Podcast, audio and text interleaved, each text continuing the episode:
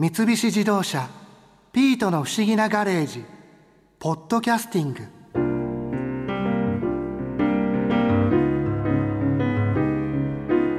今年も便利カーでいろいろな人に会いに行ったな。博士ってどこでどう知り合うのかわからないけど芸能人の知り合いも多くてモデルでプロ雀士の岡田沙耶香さんも親しいみたいだったな。さん中連ポートを出されたんですよね。はい。すごいですよね。いやでも実際やってる側は結構ああ出したんだみたいなえ？ぐらいな感じでした私は。わ。その日麻雀してて結構自分が良くなかったんですよ。内容が。うんはい。それでなんだろうこの中年上がったとしても優勝はできなかったのでまあテンパっただけでいいやみたいなイメージだったんですよね中年のテンパイあの中連ポートって、はいほとんど見ないのでそうですねどんな100万かってあのマンズで1万が3枚とか9万が3枚とかありますよね。はい、えっと一応マンズじゃなくてもよくて一つの、まあ、マンズかピンズかソーズかで1万3枚9万3枚2から8が1枚ずつあってさらにもう1枚何でもいいみたいな感じですね。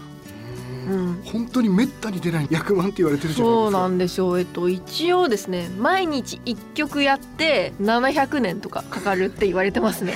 そんなにですか？そんな確率らしいですね。計算したところ。毎日1曲やって700 100年。年くらいっていうデータがあるみたいですね。なんか噂で、はい。こう中連出すと死んじゃうみたいな。ありますね。すごい言われるんですよ。岡田さん体調大丈夫ですか？とか。修練出してからすごい LINE 来るんですよ体調だけは気をつけてとかめちゃくちゃ言われましたね本当に。でもなんか逆にすごいことというかおめでたいことじゃないですか。まあそうですね。でなんかいいことが舞い込んでくるっていうこともありそうな気もするんですけど、ね。そうですね。特に、えっと、私が上がった中年ポートっていう役が、はい。えっと、前回テレビ対局で上がった小島先生っていう麻雀界の偉大な方がいるんですよ。ちょうど、えっと、今年亡くなられたばかりで。確か7年前とかですね全く同じ形で同じマンズで同じ町だったんですよ。で同じ一発相撲だったのでなんかその時は小島先生が舞い降りたんじゃないかみたいなことをめちゃくちゃ言われましたねなんかすごい大きななんか一つ伝説を作った感じですよね。そうですね本当にどこに行っても言われるのでそれくらいのことだったのかって思いますね、はい、後々からこうなんか感じる部分がそうですねそうですよね。その場というよりそれこそなんか普通のお昼の番組で言われることもあるのでえー、そんなところでも聞かれるんだみたいな感じですね。岡田さんはプロのチャンスでもありながらモデルのお仕事もされてらっしゃるんですよね。うんはい、でプロになられた麻雀でプロになられたのは最近なんですか？今2年目ですねかなりの新人です。プロになるには試験を受けたりとかはいあるんですよね？はい、まず対局があって筆記テストもあるんですよ。あ筆記もあるんです、ね。はい、かなり麻雀って点数計算が難しかったり街が分かりにくかったりする場合があるのでその実際に筆記でその人の実力を測ったりあと面接もありましたねそのプロとしてふさわしいのか基本的な人間性ですね。うん。世に出ていいのかどうかみたいな。ところもあるので、まあ、大体それが1次二次試験終わった後に約半年くらい3次テストがあるんですよ。月1回くらいなんですけど実際に打ったりとかしてその人を見る感じですね。結構大変なんですね。そうですね。私の団体はかなり厳しく審査してますね。岡田さんがいらっしゃるのは何ていう団体なんですか？と日本プロ麻雀連盟っていう団体ですね。はい。やっぱり麻雀の団体によっても変わってくるってことですか？はいそういうことですね。他の団体はもう1日2日で終わったりとかしたりするんですけど私の団体はかなり長く見ますね。もう岡田さんは一発で合格されたんはいですよ、そうですね。それ対局するっていうのは当然ある程度の実力というか強さがないとやっぱりダメなわけですもんね。そうですね。実際にその結果が良ければいいってわけではなくて麻雀なのでやっぱり運があったりするのでそういうところよりもその人のマナーとか所作とかあとは打ち筋ですね。先生がよく見回ったりするので、その打ってる姿を見てこの人は上手だなとか思って採用したりしますね。打ち筋によってもこう判断されるんですね。そうですねはい。そこでそれ切るのかとか。はいそうですね。どっちかっていうとそっちですね。マナーも大きいと思うんですけど。うーん女子ではい。プロのその雀士の方って結構いらっしゃるんですか、そうですね。男子と比べたらやっぱり少ないんですけどどれくらいですかね？2割とか3割くらいはいますね。これって結構増えてきたりとか、はい。っていうことってあるんですか、まあ、麻雀で女子でやってる人口は増えてますね。やはり最近は特に M リーグが始まって実際に今二階堂亜希さんとかかなり点数も持ってて活躍しているのでこれからどんどんねそういう番組を見て女性でも麻雀したいなって思う人が増えたらいいなとは思ってますね。岡田さんがこう麻雀打たれてて、はい。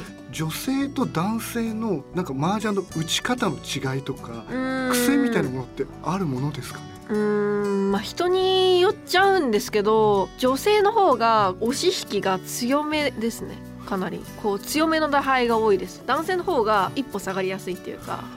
こう勝負どころで踏み込むのは女性の方が多い気がします。ね うわなんかわかる気がします。なんか男性の方がちょっとリスクが負えない時があるんですよ。特に決勝とか大きい舞台になればなるほうどん。踏み込める人が少なくなるかなっていう印象がありますね。女性の方が例えば誰かがリーチとかテンパってても、はい。はい。自分が行くっていう時はもうズバッとそうですね。そっちの方が多いですね女性の方がだから長期の例えば30半チャン48チャン打ちますってなったら男性の方が強いなって思うことはありますけどこう競技麻雀ってかなり短い時間で結果を出さなければならないのでそういったこう瞬発力がある人の方が競技麻雀は強いなと思いますね。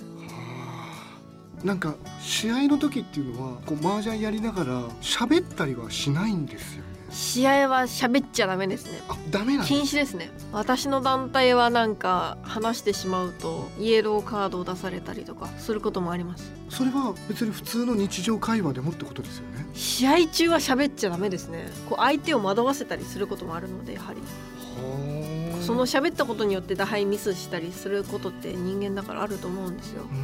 だからら一切禁止ですね。なんなら合間も禁止ですね。試合の合間も。例えば牌を並べてたりとかはい。こうやってる時もあ喋らないです、ね、喋らないんですね、はい、例えばトイレに一緒に行ってトイレで話すこともダメです。え？ーはい。すごい厳しい。本当に一切じゃあ試合が終わるまではそうですね。禁止ですね。私の団体だけかもしれないんですけどでもなんかあの割れ目でポンとか見てても、はい。絶対喋んあでもあれは喋ってるかちょっと。あれは喋ってますね。あれはバラエティ番組なんで。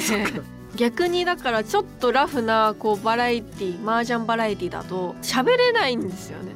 麻雀してて。麻雀しててもうなんか喋りながら打つって超難しいなみたいな。番組盛り上げたいけど何喋ればいいんだろうみたいな感じですか。ね もう麻雀の方にこう集中しちゃう、中しちゃうから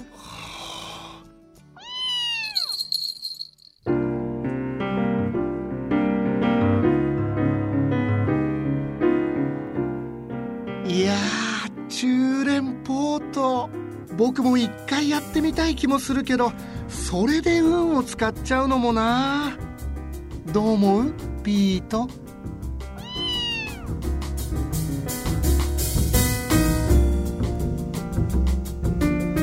三菱自動車ピートの不思議なガレージポッドキャスティング。このお話は Drive your Ambition三菱自動車がお送りしました。